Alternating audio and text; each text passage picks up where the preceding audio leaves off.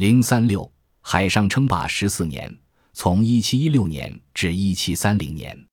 在长达十四年的时间里，奥利弗·勒瓦瑟尔一直是印度洋洋面上最让人闻风丧胆的海盗。他曾向无数船只开射侧舷炮，将上面的财物掠夺一空。当时，在欧洲和印度之间从事贸易的英国人、荷兰人以及葡萄牙人满载的货船是勒瓦瑟尔袭击的首要目标。勒瓦瑟尔心狠手辣，主要抢劫豪华商船和政府宝船。一七一六年至一七三零年，他在印度洋和东非海上称霸十四年，总共攫取了五十四万公斤黄金、六十万公斤白银，其中还有数百颗钻石及各类珍奇宝物。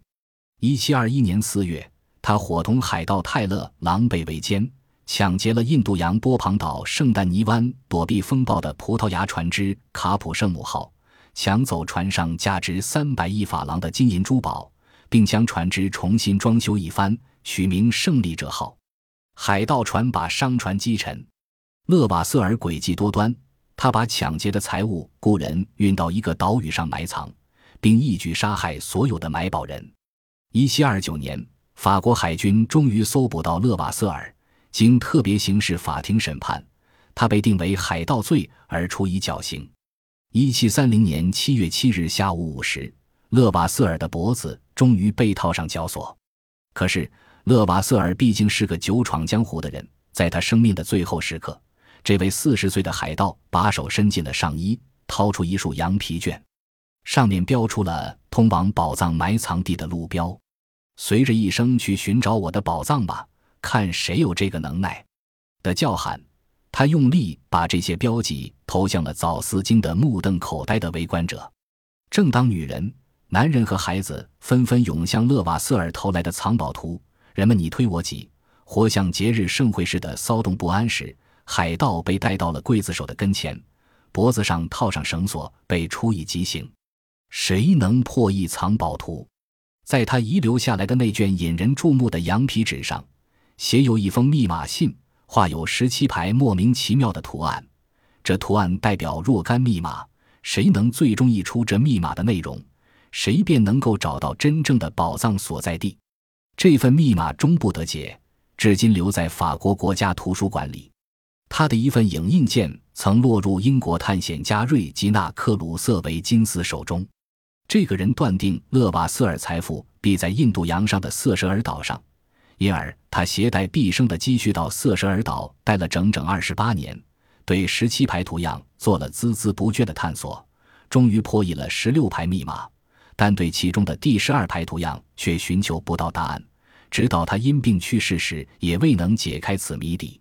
除瑟舍尔岛外，另六个印度洋岛屿也可能是勒瓦瑟尔藏宝之地：毛里求斯岛，又名法兰西岛、波旁岛、马埃岛、圣玛丽岛。弗里卡特岛及罗德里格岛，这些岛屿都是勒瓦瑟尔一伙海盗当时常来常往之地。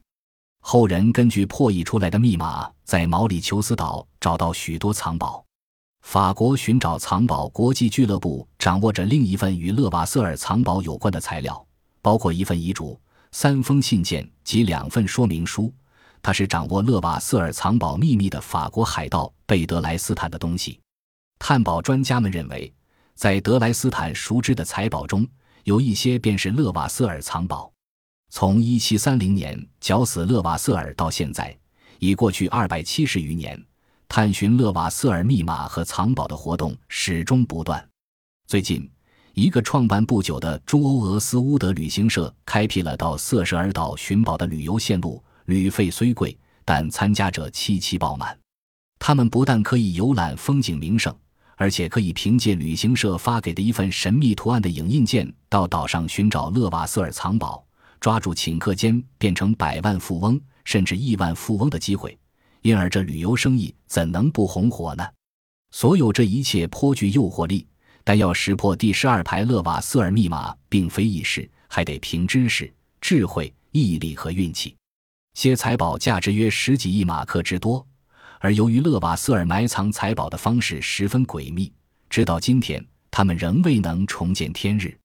自勒瓦瑟尔死后，历史又向前前进了二百七十余年。但是，直到今天，这名法国海盗的名字在寻宝的圈子里仍流传不息。勒瓦瑟尔所遗留下来的通往百万宝藏的藏宝图，仍一如既往地激励着寻宝的人们不断探寻。